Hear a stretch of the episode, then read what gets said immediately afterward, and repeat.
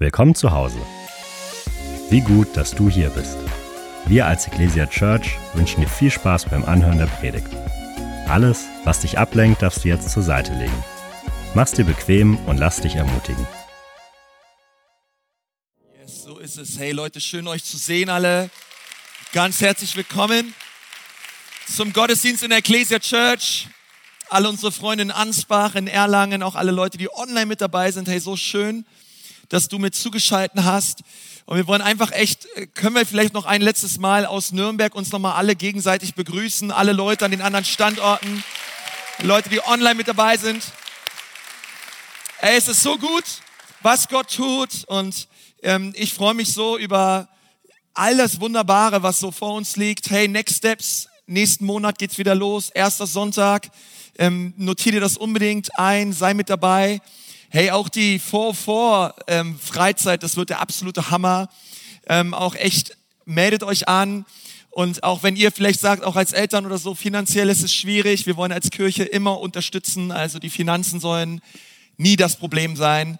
Und äh, wir würden euch gerne helfen. Kommt einfach auf uns zu, füllt eine Kontaktkarte aus, wie auch immer. Und wir befinden uns in einer Predigtserie, die heißt Jesus ist. Und wir haben in den letzten Wochen diesen, diesen Satz immer anders äh, zu Ende geführt. Und heute möchte ich mit uns über das Thema reden. Jesus ist nicht religiös. Also Jesus ist ganz viel, aber er ist nicht religiös. Und das wird ganz stark heute. Ich freue, ich habe mich schon so gefreut aufs Predigen.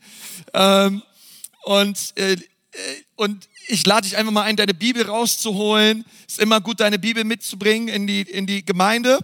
Und auch wenn du äh, YouVersion oder eine Bible-App hast, schlag es gerne mal auf. Lass uns gemeinsam mal den Text für heute lesen. Und zwar befinden wir uns im Lukas-Evangelium. Das ist das dritte Evangelium im Neuen Testament. Ein synoptisches Evangelium. Matthäus, Markus, dann kommt Lukas. Und Lukas hat sich hingesetzt und hat über das Leben Jesu ganz viel aufgeschrieben. Er ist der Autor, der am allermeisten geschrieben hat im Neuen Testament. Und Lukas schreibt eine powervolle Geschichte, ähm, die lesen wir in Lukas 10 ab Vers 25 und bei mir ist dort die Überschrift der barmherzige Samariter. Und danach kommt noch eine Geschichte, die schauen wir uns im Kontext auch an. Und ich muss euch ehrlich sagen, ich glaube, der barmherzige Samariter nach der Frau am Jakobsbrunnen, Johannes 4, das ist wahrscheinlich meine Lieblingsgeschichte. Und deswegen wollen wir uns unbedingt anschauen, was diese Geschichte mit unserem heutigen Thema zu tun hat. Wenn du dabei bist, sag mal, ich bin dabei. Preis den Herrn. Vers 25, Lukas 10. Ein Gesetzeslehrer wollte Jesus auf die Probe stellen. Ist immer keine gute Idee und das geht meistens auch nicht gut aus. Rabbi fragte er, was muss ich getan haben, um ewiges Leben zu bekommen? Okay, das kannst du auch gleich mal unterstreichen in deiner Bibel, weil im Kontext geht es darum, es geht um die alles entscheidende Frage, wie bekomme ich ewiges Leben? Und alles, was danach kommt, soll diese Frage beantworten. Wie bekommen wir ewiges Leben? Jesus fragte zurück, und das haben Juden so getan, das tun sie bis heute. Die beste Antwort ist eine gute Gegenfrage. Was steht denn im Gesetz? Was liest du dort? Der Gesetzeslehrer erwiderte, du sollst den Herrn, dein Gott, lieben von ganzem Herzen, mit ganzer Hingabe, mit all deiner Kraft und mit deinem ganzen Verstand und deinen Nächsten sollst du lieben wie dich selbst. Du hast richtig geantwortet, sagte Jesus. Tue das und du wirst, und ich füge das mal ein, ewig leben. Tu das einfach, was du gerade gesagt hast. Doch der Gesetzeslehrer wollte sich rechtfertigen. Deshalb fragte er Jesus, und Jesus, wer ist mein Nächster? Jesus nahm die Frage auf und erzählte folgende Geschichte. Und jetzt kommt die Geschichte des barmherzigen Samariters. Ein Mann ging von Jerusalem nach Jericho und unterwegs wurde er von Räubern überfallen. Sie nahmen ihm alles weg, schlugen ihn zusammen und ließen ihn halbtot liegen. Zufällig ging ein Priester den gleichen Weg hinunter und er sah den Mann liegen und machte einen Bogen um ihn. Genauso verhielt sich auch ein Levit. Auch er machte einen großen Bogen um den Überfallenen. Schließlich näherte sich ein Samaritaner. Sag mal Halleluja. Als er den Mann sah, empfand er tiefes Mitleid. Er ging zu ihm hin, behandelte seine Wunden mit Öl und Wein und verband sie. Und dann setzte er ihn auf sein eigenes Reittier, brachte ihn in ein Gasthaus und versorgte ihn. Am nächsten Morgen zog er zwei Denare aus seinem Geldbeutel, gab sie dem Wirt und sagte, kümmere dich um ihn. Wenn du noch mehr brauchst, oh, ich will dir alles bezahlen, wenn ich wiederkomme. Vers 36. Was meinst du? fragte Jesus den Gesetzlehrer. Wer von den dreien hat als nächster an dem Überfallenen gehandelt? Der, der barmherzig war und ihm geholfen hat, erwiderte er. Dann geh hin und mach es genauso, sagte Jesus. Direkt der nächste Vers, Vers 38, gleiches Kapitel. Auf ihrer Weiterreise kam Jesus in ein Dorf wo ihn eine Frau mit Namen Martha in ihr Haus einlud. Sie hatte eine Schwester, die Maria hieß, und Maria setzte sich zu den Füßen und hörte ihm zu. Martha dagegen war sehr mit den Vorbereitungen des Essens beschäftigt und schließlich stellte sie sich vor Jesus hin. Herr, sagte sie, findest du es richtig, dass meine Schwester mich die ganze Arbeit allein tun lässt? Komm on, ihr Schwestern. Äh, Klassiker bei uns zu Hause auch ähm, sag ihr doch, sie soll mir gefälligst helfen. Vers 41, aber Martha, sagt mal alle, aber Martha, ja, das ist so geil, ehrlich, ist so nice, ja, aber Martha, aber Martha, entgegnete Jesus und wieder, Martha, du bist beunruhigt und machst dir Sorgen um so viele Dinge. Notwendig ist aber vor allem eins. Also auch das würde ich unterstreichen. Eins ist wichtig. Was ist denn so wichtig, Jesus? Maria hat das gute Teil erwählt und das soll ihr, eine Übersetzung schreibt, in Ewigkeit, Klammer zu, nicht genommen werden. Also weit erstmal Gottes Wort. Ah, das ist ein herrlicher Text, oder Leute? Ich weiß nicht, wie es dir geht, wenn ich die Bibel lese. Es geht, es ist eiskalt den Rücken runter. Ich liebe einfach solche Texte, weil die Bibel ist ein relevantes Buch. Es ist Gottes Wort und es spricht zu uns. Die Bibel ist das einzige Buch auf der Welt, wo der Autor selbst mit uns spricht. Und ich bin Jesus so dankbar für sein Wort und wir wollen gemeinsam uns anschauen das Thema Jesus ist nicht religiös. Und ich möchte eingangs mal eine Frage stellen, wer von euch hat Mathe oder Physik in der Schule geliebt? Sind irgendwer Leute da, ja, die gut waren in Mathe und Physik, ja. Ich weiß hier vorne, Eme, Professor hier, äh, sind so ein paar Leute. Äh, wir hatten auch im, im, in einem anderen Gottesdienst jemand hier in Nürnberg, ja, die hat Mathe, Mathe studiert, ja. Und ich, ähm, ich frage mich immer, wie fühlt man sich, wenn man so ein Zeugnis in der Hand hält und neben dem Wort Mathe steht eine Eins? Weil ich denke mir mal, ey, was macht das mit dir? Das ist da herrlich, das ist ja krass. Oder Physik eine Eins. Da denke ich so, ey, Alter, so, und ich habe so gemerkt im Laufe des Lebens, dass so Leute, die so richtig gut in Mathe und in richtig gut in Physik sind, das einfach, das sind tolle Leute. Also ich mag so Leute. Ich, ich war zwar nie so, ich hatte nie in meinem Leben eine Eins oder eine Zwei, wahrscheinlich auch nie eine Drei in Mathe oder Physik, vielleicht noch in der ersten, zweiten Klasse, aber dann ging's bergab, ja. Und ähm, aber ich finde so Leute sind wirklich bewundernswert. Ja, Leute, die so in Naturwissenschaften so richtig gut sind. Ich war leider nie gut in Naturwissenschaften, dafür habe ich so die Sprachen geliebt. Come on, ist irgendwer da so Deutsch, Englisch, ja. Ich habe mein Abi in Sport und Englisch gemacht. Und ähm, und es gab auch, es gab, wobei, es gab auch in der, in der Oberstufe, in der Oberschule mal eine Zeit, da war ich auch besser in Mathe, ja. Aber es lag daran, dass ich mich meistens neben die Leute, neben den Leuten gesetzt habe, die gut waren in Mathe, habe ich mal abgeschrieben. Ja? Keine Sorge, das mache ich jetzt nicht mehr. Ja? Ich bin ja nicht mehr in der Schule. Ja? Ähm, aber vielleicht denkt der Pastor, du hast früher abgeschrieben. Ja, du hast auch gesündigt. Ja? Wir haben alle gesündigt.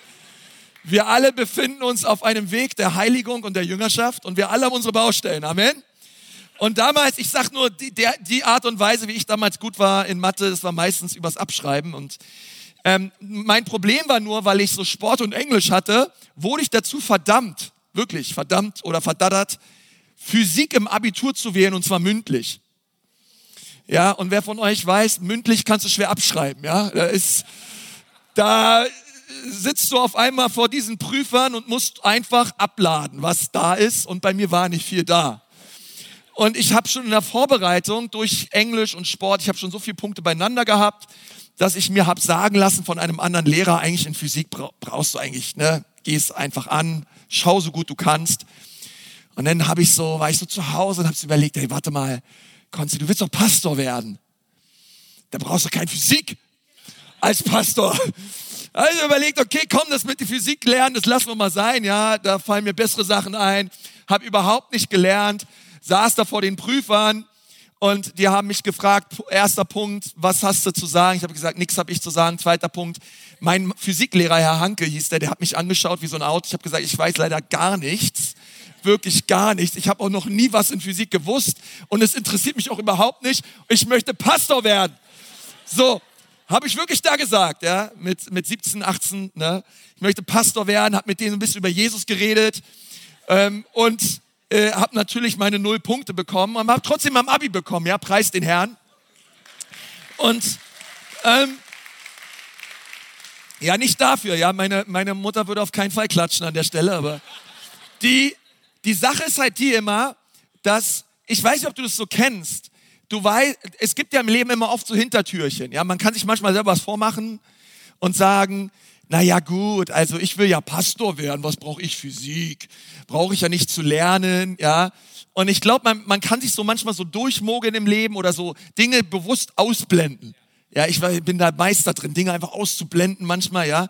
Und, ähm, und ich musste so drüber lachen, weil ich dachte mir so, hey, dieser Gesetzeslehrer in unserer Geschichte hier in Lukas, der war eigentlich ganz ähnlich drauf ich glaube, und man kann so drüber predigen und sagen, hey, der Typ war eigentlich ein bisschen hohl oder der war eigentlich komisch drauf. Aber eigentlich war er gar nicht so blöd. Eigentlich war der auch gar nicht so unsozial.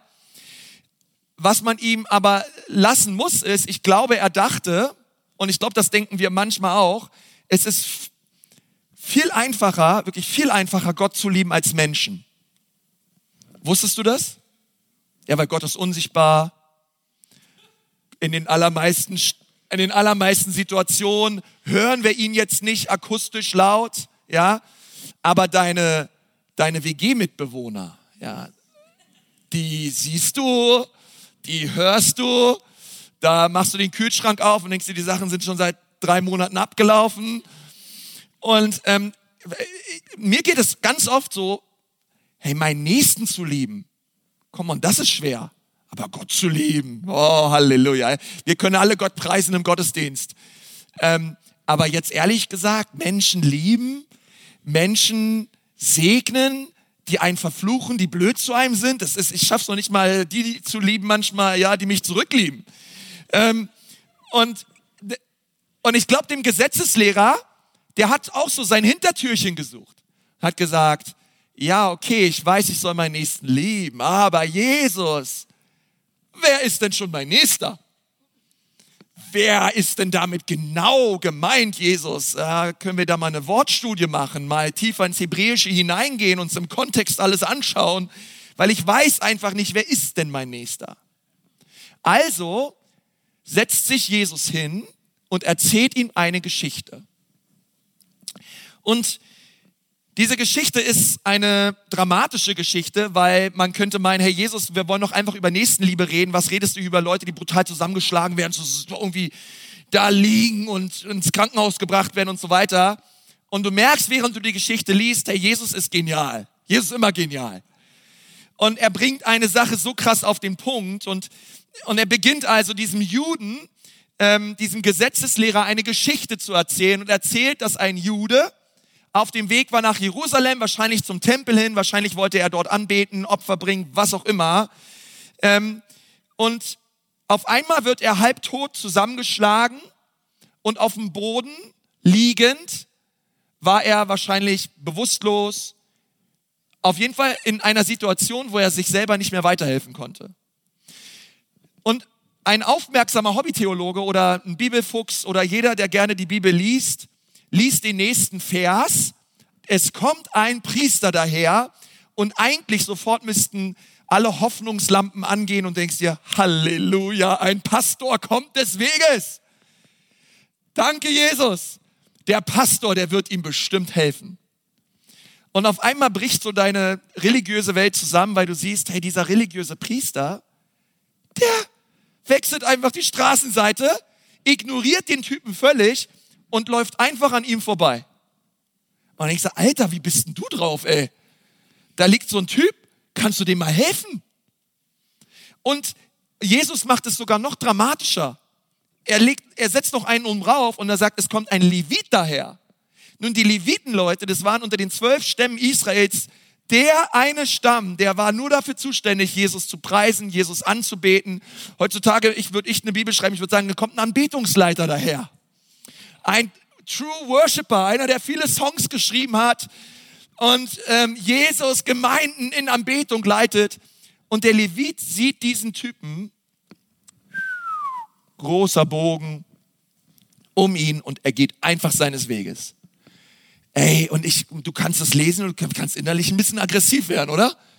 Dann denkst du, ey Leute, ihr liebt nur Gott. Was ist mit dem Tod, mit dem Typen, der braucht Hilfe? Und ich weiß nicht, wie es dir geht, aber ich denke mir so, Mann, Mann, Mann. Und dann kommt der nächste Vers. Und dann kam ein Samaritaner. Sag mal Halleluja. Oh, dieser Samaritaner, der kommt auf einmal und der macht alles richtig. Und wir müssen verstehen, dass die Samaritaner, Leute, die waren von Juden absolut gehasst. Die Samaritaner, das war so ein Mischvolk, okay? Jesus hat zu den äh, äh, ja, also 500, 600 Jahre vor Christus gab es ein babylonisches Exil und Gott hat immer zu den Juden gesagt, hey, vermischt euch nicht mit anderen Völkern. Ein Juden, ein Jude soll einen Juden heiraten. Ihr sollt jüdische Familien haben, weil wenn ihr andere Frauen heiratet, die bringen ihre Götter mit in die Ehe, die bringen ihre Götter mit in die Familien und ihr werdet ein großes Durcheinander haben. Ihr werdet euch Ihr werdet Gott den Rücken zu, äh, zuwenden und ihr werdet anderen Götter, Götter nachlaufen. Also, als das babylonische Exil vorüber war und die Juden wieder zurück sind ins Heimatland, haben die Juden, die keine anderen Frauen aus anderen Nationen und Ländern geheiratet haben, gesagt, diese Leute dürfen nicht zurück nach Israel. Wir geben ihnen einen eigenen Staat, ein eigenes Bundesland, ja, so Saarland, ja, so, so da oben links irgendwo, ja, und nach Saarland mit den Samaritanern, okay? Und die sollen da auch einen eigenen Tempel haben, die sollen einen eigenen Berg haben, die sollen alles haben, was wir haben, nur viel kleiner, nur viel hässlicher, nur viel unbedeutsamer. Und jetzt erzählt Jesus eine Geschichte von einem Samaritaner, der einem Juden hilft. Zwei völlig verhasste Menschen, Verstehst du, würde der Samaritaner da tot liegen und der Jude kommt, würde der Jude sagen, ja, okay, haben wir halt ein bisschen Mitleid. Aber ein Samaritaner hilft einem Juden.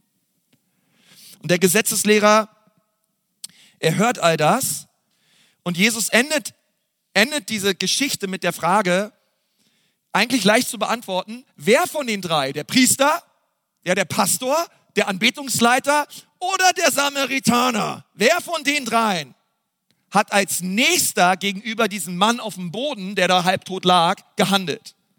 Bitte beantworte die Frage. Und was interessant ist, der Gesetzeslehrer sagt, ja, der, der halt barmherzig mit ihm war. Das ist interessant, der spricht noch nicht mal Samaritaner aus. Warum? Weil er Samaritaner gehasst hat. Ja, der, der halt barmherzig war. Und Jesus schaut ihn an und sagt, hey, genauso wie der barmherzige Samariter war, sei auch so und du wirst ewig leben. Und das Interessante an dieser Geschichte ist, ähm, man könnte meinen, dass der Gesetzeslehrer von nun an alles daran gesetzt hat, genauso zu sein wie der barmherzige Samariter. Ab heute werde ich versuchen, so zu leben. Ab heute werde ich alles daran setzen, die zu lieben, die mich hassen, die zu lieben, die mich verfluchen, die zu lieben, die mich ablehnen, die zu lieben, die mich mobben und ignorieren, die einen Bogen um mich machen. Ab heute werde ich versuchen, das zu tun. Und wie gesagt, ich will ganz ehrlich mit euch sagen, ich habe manchmal schon Schwierigkeiten, Leute zu lieben, die mich hin und wieder nerven. Aber Leute zu lieben, die mich ablehnen, Leute zu lieben, die mich hassen, Leute zu lieben, die mich, die mich blocken, die mich, die mich ignorieren und, und blöd von der Seite anmachen, ähm, ganz zu schweigen von Menschen, die mich hassen, verfluchen und verabscheuen, auf mich herabschauen. Aber Jesus sagt, hey, tu das. Und vielleicht ist dieser Gesetzeslehrer, wir wissen es nicht, losgegangen und hat gesagt, ab heute werde ich so leben. Und wir können diese Predigt jetzt beenden und sagen, hey, Ecclesia Church, handelt doch genauso. Wir werden eine barmherzige Samariter Church sein. Come on. Ja, wir alle wollen unser Bestes daran gehen, so nett wie möglich zu sein. Wenn dir einer, Mitte, äh, wenn dir einer im Straßenverkehr die Mittelfinger zeigt, dann machst du einfach nur so ein Herz zurück. Wenn einer dich blöd von der Seite anmacht, dann streckst du deine Hand und sagst, Chakaramaman, ich segne dich in Jesu Namen. Hey, wenn alle blöd zu dir sind, hey, du bist total liebevoll zurück. Du versuchst alles, alles in deiner Kraft Stehende so zu sein, wie der barmherzige Samariter. Und ich glaube, ehrlich gesagt, unter uns Pastorentöchtern, wenn das das Heilmittel wäre und wenn das der Weg wäre, um ewiges Leben zu erlangen, dann müssten wir alle einfach nur ein bisschen netter werden, oder? Dann müssten wir alle einfach nur uns mehr um Menschen kümmern, müssten wir alle einfach nur ein bisschen besser drauf sein und schon wären wir errettet. Aber Jesus ist nicht religiös. Wir kommen nicht durch unsere Taten in den Himmel. Wir kommen nicht in dem Versuch, ein barmherziger Samariter zu werden in die Ewigkeit bei Jesus. Und die Geschichte, sie hört so auf und man, man könnte meinen, jetzt ist vorbei. Und dann kommt direkt danach im nächsten Vers, schreibt Lukas eine nächste Geschichte. Und auf einmal befinden wir uns im Wohnzimmer von Maria und Martha. Direkt die nächste Story. Martha war die ältere, Maria war die jüngere. Martha war produktiv und Maria saß einfach nur rum. Jesus war dort, keine Ahnung, ja, er aß Kaiserschmarrn, Vanilleeis, Sahne, all die leckeren Dinge. Und was hat Maria getan? Maria saß einfach nur da. Maria war einfach nur bei Jesus Maria war einfach nur in seiner Gegenwart die ganze Zeit bei Jesus. Und ich meine, erinnerst du dich noch an die Geschichte des barmherzigen Samariters? Und auf einmal lesen wir die nächste Geschichte. Und dann lesen wir, wie Martha in der Küche ist. Sie bereitet das Essen vor, Martha putzt, Martha bereitet, Martha dient, Martha macht, Martha putzt, Martha macht alles. Und Maria Maria sitzt einfach nur im Wohnzimmer bei Jesus und sagt, Herr Jesus, weißt du was, ich liebe dich. Herr Jesus, weißt du was, ich danke dir, dass du da bist. Und was tut Martha? Martha rastet aus. Das ist das, was ältere Schwestern tun, wenn jüngere Schwestern einfach nur rumsitzen. Und Martha, Martha rastet aus sagt Jesus, unglaublich, ich bin hier am Arbeiten, ich bin hier am Dienen, ich bin hier am Machen, ich bereite alles vor. Bei Jesus, du bist Gott, Gott ist bei mir zu Hause, es soll doch hier ordentlich sein, es soll doch alles schön sein. Ja, das ist, was Frauen machen, bevor man in den Urlaub fährt. Das Haus wird komplett picobello in Ordnung hinterlassen, damit, wenn man wieder nach Hause kommt, man sich auf ein schönes Zuhause freut, okay? Ich verstehe es bis heute nicht. Aber das ist, ähm, es wird alles gemacht. Jesus ist ja bei uns. Jesus ist ja da. Also bin ich am Putzen, am Machen und am Tun. Aber Maria, die sitzt da einfach nur rum. Jesus, wie kannst du das zulassen? Siehst du nicht, wie ich hier alles mache und sie einfach nur da sitzt? Du musst doch mal was sagen. Und Jesus schaut Martha an und sagt, wow, Martha, hey, come on, was ist los? Äh, Du machst dir so viel Sorgen um alles Mögliche. Und zusammengefasst sagt Jesus zu Martha, hey Martha, weißt du was, ich werde Maria nicht zurechtweisen. Ich werde ihr nicht sagen, dass das, was sie tut, verwerflich ist oder falsch ist, sondern lass mich dir was sagen. Martha, ich wünschte, du würdest das tun, was Maria tut. Und ich, ich lese so diese Geschichte und ich weiß nicht, wie es dir geht. Wer sieht in der Geschichte von Martha und Maria mehr aus wie der barmherzige Samariter. Maria bestimmt nicht. Maria. Maria ist nicht der barmherzige Samariter, Maria ist der böse Samariter. Ja, Maria ist faule Samariter. Maria sitzt einfach nur rum. Maria Samariter. Nichts, nix Samariter. Maria dient nicht. Maria putzt nicht. Maria kümmert sich nicht. Maria macht gar nichts Samariter. Und die Bibel ist echt, ich, manchmal echt konfus, weil wir Prediger, wir predigen den barmherzigen Samariter, dann hören wir auf. Und wir predigen es nicht mit Maria und Martha zusammen, weil der barmherzige Samariter endet, endet, endet mit, hey, geht raus, dient Menschen, kümmert euch um Leute, seid nett, tut alles in eurer Kraft Stehende, um euch um die zu kümmern, um die alle anderen einen Bogen machen. Und Maria und Martha endet mit, hör auf zu dienen, hör auf zu putzen, hör auf alles Mögliche zu machen und komm und genieße Jesus. Und als aufmerksamer Hobbytheologe kann man diese beiden Texte miteinander vergleichen und man ist etwas baff, weil man sich denkt, ja Jesus, was soll ich jetzt tun? Soll ich der barmherzige Samariter sein oder soll ich Maria sein? Aber beides scheint nicht zu funktionieren. Und ich möchte dich einmal mehr daran erinnern, dass die erste Geschichte, die Geschichte des barmherzigen Samariters, das ist eine fiktive Geschichte. Die, diese Geschichte ist nie wirklich passiert. Diese Geschichte hat sich Jesus ausgedacht, um einen wichtigen Punkt zu machen. Die zweite Geschichte ist wirklich passiert. In der ersten Geschichte geht es um das ewige Leben. Und wenn wir das verstehen, dass es beim barmherzigen Samariter um das ewige Leben geht, dann fangen wir an, diese Geschichte anders zu lesen und auch anders zu verstehen. Weil wie kann man von jemandem erwarten, dass er an dem Standard des Samaritaners in dieser Geschichte, dass er diesen Standard gerecht wird? Wie kann man es von uns erwarten? Jeden Tag so zu leben wie der barmherzige Samariter. Wenn das das ist, was Gott von uns möchte, dann wird selbst der krasseste Gesetzeslehrer und der treueste Gesetzeshüter versagen. Ehrlich gesagt, ich weiß gar nicht, wie oft ich in meinem Leben schon einen Bogen gemacht habe, um Menschen, die Hilfe brauchen. Ich weiß schon oft. Und es gibt ja so viele Nöte da draußen. Es gibt so viele Dinge, die wir machen könnten. Die Not ist so groß. Wo soll ich anfangen? Und was Jesus tut, ist, er zeigt, dass Menschen die perfekten Anforderungen des Gesetzes nicht erfüllen können. Selbst diejenigen, die sich wie der Levit und der Gesetzeslehrer und der Priester sich voll dem Gesetz verschrieben haben. Auch sie schaffen es nicht. Und umso mehr ich diese Geschichte lese, umso mehr realisiere ich, wer der barmherzige Samariter ist. Der barmherzige Samariter ist Jesus. Weißt du, wer ich bin? Ich bin der Mann, der dort halbtot auf dem Boden liegt. Du bist dieser Mann. Die Menschheit ist dieser Mensch. Halb tot auf dem Boden. Verloren in unseren Sünden. Die Schrift sagt, wir sind tot.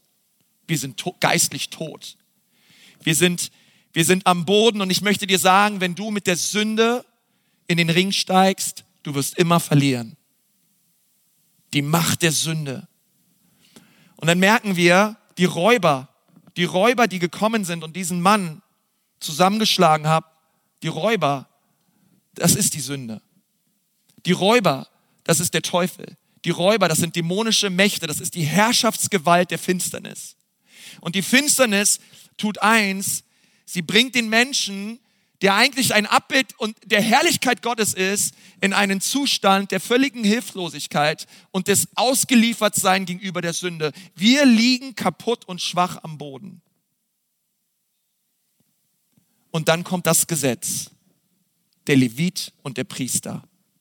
Und auf einmal verstehen und merken wir, das Gesetz hilft uns nicht auf. Das Gesetz hat nicht die Kraft, dass ich leben kann.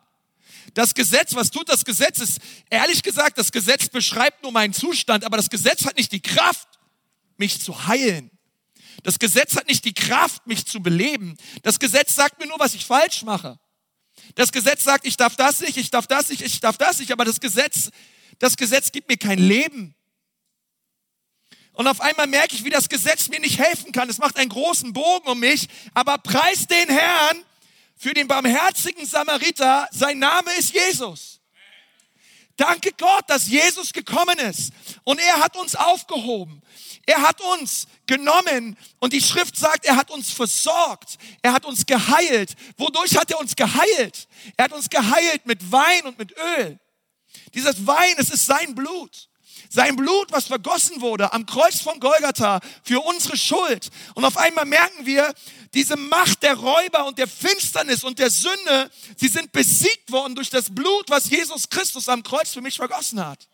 Und auf einmal merken wir, auf einmal merken wir, Jesus ist der barmherzige Samariter. Er hat uns aufgeholfen. Er hat uns sein Öl geschenkt, sein Geist geschenkt. Und auf einmal merken wir, Wein und Öl ist viel stärker, viel, viel, viel, viel stärker als das Gesetz. Auf einmal darf ich leben. Und er bringt uns in eine Herberge. Das ist die Gemeinde. Weil man merken, wir sind Teil einer Familie. Und wir alle wir alle wissen, es gibt nur einen Grund, warum wir gesund sind. Unser barmherziger Samariter Jesus kam. Und er hat uns umsorgt. Und weißt du, wie lange er uns umsorgt hat? Er hat uns drei Tage lang umsorgt. Er sagt, nach drei Tagen komme ich wieder und werde den Rest auch noch bezahlen. Karfreitag, Kar-Samstag und Ostersonntag. Innerhalb von drei Tagen hat Jesus für immer mein Leben verändert. Er hat für immer dein Leben verändert. Und auf einmal merke ich, Jesus ist der barmherzige Samariter. Ich muss nicht versuchen, der barmherzige Samariter zu sein. Denn wenn ich versuche, der barmherzige Samariter zu sein, werde ich dadurch niemals ewiges Leben bekommen. Ich bekomme nur ewiges Leben, wenn ich mich voll und ganz auf meinen barmherzigen Samariter Jesus werfe. Weil er ist die Erfüllung des Gesetzes. Jesus ist nicht religiös. Jesus möchte nicht, dass wir jetzt versuchen, eine barmherzige Samariter-Church zu sein aus unserer eigenen Kraft heraus, weil das geht vielleicht ein paar Tage gut. Und dann merken wir, oh, wir schaffen es nicht. Und das Interessante ist an dieser Geschichte, dass sie weitergeht.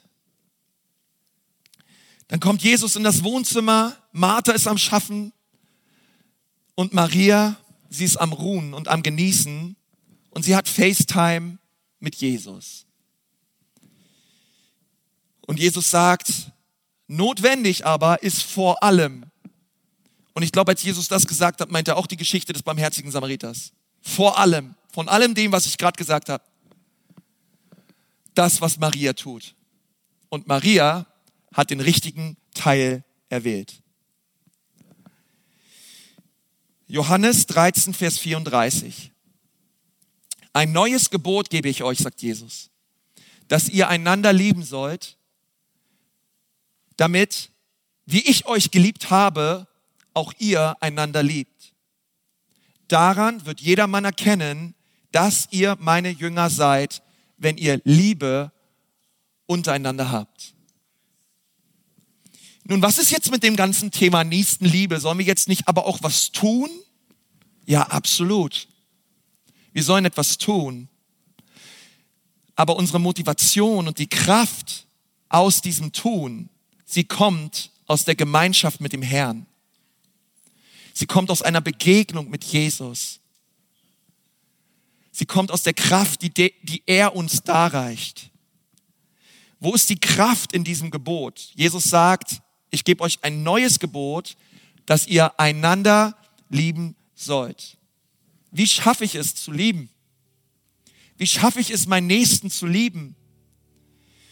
Wie schaffe ich es, Jesus, und Jesus sagt, hey, liebt einander. Ja, Jesus, ich weiß, aber wie? Und auf einmal merken wir, dass er es sofort selber beantwortet. Er sagt, wir sollen einander so lieben, wie er uns geliebt hat. Genauso wie er uns geliebt hat. Und dann merke ich, der Motor, die Kraft, die Motivation, das Warum hinter jedem Dienst ist die eine Motivation in meinem Leben, weil er mich geliebt hat. Weil mein barmherziger Samariter, er kam vom Himmel. Er hat mir gedient. Und weil er mir gedient hat, darf ich nun anderen dienen. Er kam und er hat mich geliebt. Und weil er mich geliebt hat, kann ich nun anderen Menschen dienen und kann ich andere Menschen lieben? Und weißt du, was wir als Church machen müssen? Wirklich jeder, der meine Stimme hört. Was, was sollen wir jetzt tun? Und ich sage dir, was wir tun sollen. Wir müssen mehr über Jesus reden. Wir müssen mehr über seine Liebe zu uns singen. Wir müssen mehr darüber nachdenken. Wir müssen mehr darüber meditieren. Wir müssen eine, eine stärkere Erkenntnis davon haben, wie sehr er uns liebt. Wir brauchen eine größere Offenbarung der Liebe Jesu für uns. Weil das ist das. Diese Liebe ist doch genau das, was uns zum Nächsten drängt und führt. Es ist die Liebe, die er für mein Leben hat. Also müssen wir darüber singen, wie sehr er uns liebt. Wir müssen darüber predigen, wie sehr er uns liebt. Wir müssen Bilder darüber malen, wie sehr er uns liebt. Wir müssen Filme drehen, Bücher schreiben, alles Mögliche machen. Wir müssen im Miteinander mehr darüber reden und sagen, wow, weißt du, wie sehr Jesus uns liebt?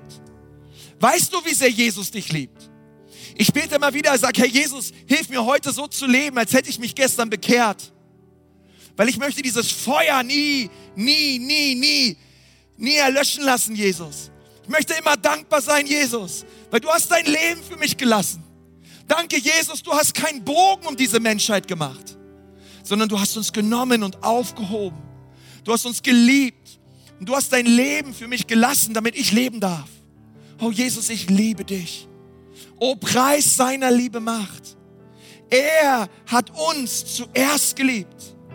Und umso mehr du das verstehst, tief in deinem Herzen, ich weiß nicht, wie viel abgelehnt du wurdest, weißt, dass du Missbrauch erlebt, vielleicht, vielleicht hast du alles, so viel Schrott erlebt in zwischenmenschlichen Beziehungen, aber lass mich dir was sagen. Die Bibel sagt, auch wenn Vater und Mutter mich ablehnen, ablehnen, mein Vater im Himmel nimmt nicht auf.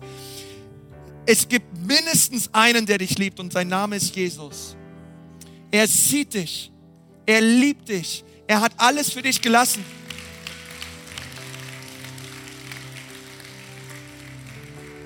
Und ich, und ich wünschte, wir beide könnten zusammen, und ich würde dich, würd dich packen, rechts und links an deinen Schultern und dir sagen, Jesus liebt dich. Jesus liebt dich.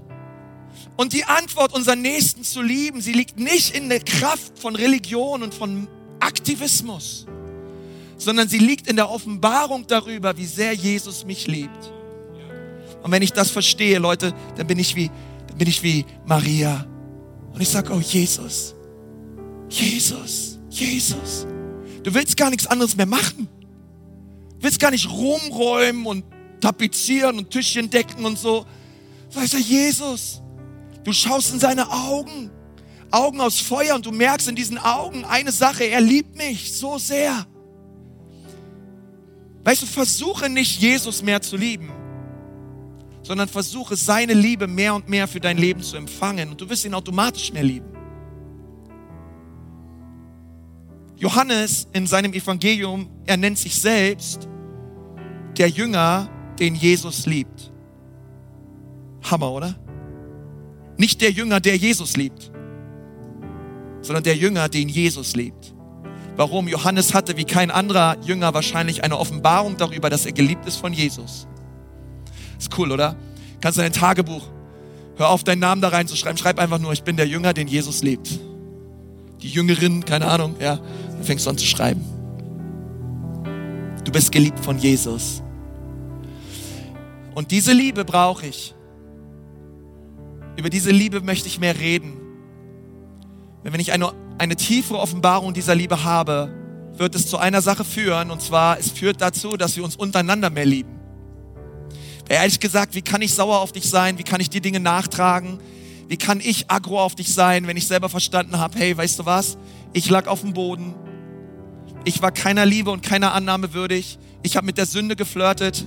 Ich lag mit dem Teufel im Bett. Aber Jesus hat mich aufgerichtet. Er hat mich in meinem sündhaften Zustand geliebt und angenommen. Und wer bin ich, jetzt mit dem Finger auf dich zu zeigen? Es ist die Liebe Gottes, Leute, die uns verändert. Und ich glaube, Ecclesia Church, wir werden eine Gemeinde sein. Die Bibel sagt, an eurer Liebe untereinander wird die, wird die Welt erkennen, dass ihr meine Jünger seid. Wenn wir eine größere Offenbarung darüber haben, dass er der barmherzige Samariter ist, der uns aufgehoben hat. wird die Liebe untereinander immer stärker werden. Wir werden, aufeinander, wir werden füreinander beten, wir werden füreinander da sein, wir werden uns einander kümmern und wir werden auch auf eine kranke und verlorene Welt zugehen. Wir werden keinen Bogen um sie machen. Aber unsere Motivation ist nicht mehr Aktivismus, sondern er hat uns zuerst geliebt. Er hat uns zuerst geliebt. Lass uns mal die Augen schließen. Ich möchte mit uns beten. Herr Jesus, ich danke dir von ganzem Herzen. Du bist unser barmherziger Samariter. Du hast uns geliebt von Anfang an. Und du hast alles für uns gegeben, Jesus. Und ich danke dir dafür. Und Herr Jesus, ich möchte dir so Danke sagen, Jesus, dass du mich errettet hast. Danke, du hast mich aus tiefster Finsternis gezogen und du hast mich in das Reich deines Sohnes versetzt. Du hast mir eine neue Identität geschenkt, Jesus. Und ich hätte die Ewigkeit in der Hölle verdient aber du gabst mir dein Leben. Du gabst dich selbst für mich hin. Dein Blut vergossen für mich. Oh Jesus, bitte schenke mir neu Dankbarkeit, eine Freude darüber, dass du mich errettet hast, Herr. Danke, Jesus, du hast mich aufgehoben. Du hast dich um mich gekümmert. Du hast nicht nur ein paar Denare hingelegt, sondern du hast bezahlt mit deinem eigenen Leben. Danke, Jesus. Danke, Jesus. Danke, Jesus. Hey, und wenn du hier sitzt, auch online vielleicht zuschaust und du merkst, dein Leben, so wie du es gerade lebst, ist es vor Gott nicht in Ordnung. Du hast vielleicht mal mit Gott gelebt, du warst mit Jesus vielleicht mal unterwegs, aber mittlerweile bist du es nicht mehr. Du gehst deine eigenen Wege, du triffst deine eigenen Entscheidungen. Und es sind auch andere hier, die mich hören. Wenn ich dich frage, lebst du in einer Beziehung mit Jesus Christus? du könntest auf diese Frage nicht mit Ja beantworten, sondern du, du bist dir vielleicht nicht sicher, du wirst einfach Nein sagen. Aber lass mich dir sagen, heute ist der Tag des Heils. Heute ist der Tag der Umkehr. Heute ist der Tag, wo dein Leben mit Jesus Christus in Ordnung kommt und du ewiges Leben empfängst. Ich will dir sagen, dass Jesus dich liebt, dass er am Kreuz für dich gestorben ist und dass du heute die Möglichkeit hast, wirklich deine ganze Schuld und dein ganzes Leben an diesem Kreuz abzulegen und neues ewiges Leben zu empfangen. Und wenn du, du sagst, dass du das möchtest, dann brauchst du dafür nicht aufstehen, du brauchst heute auch nicht nach vorne kommen. Du kannst dort, wo du sitzt, an deinem Platz, jetzt Jesus Christus einladen, der Herr und Retter deines Lebens zu werden. Und wenn du das gerne möchtest, dann heb mal deine Hand. Ich möchte gerne einfach beten für dich. Wer ist alles da? Danke, danke, danke, danke, danke, danke, danke, danke, danke. So viele Hände. Danke, deine Hand sich auch, deine Hand sich auch. Danke. Gut, super.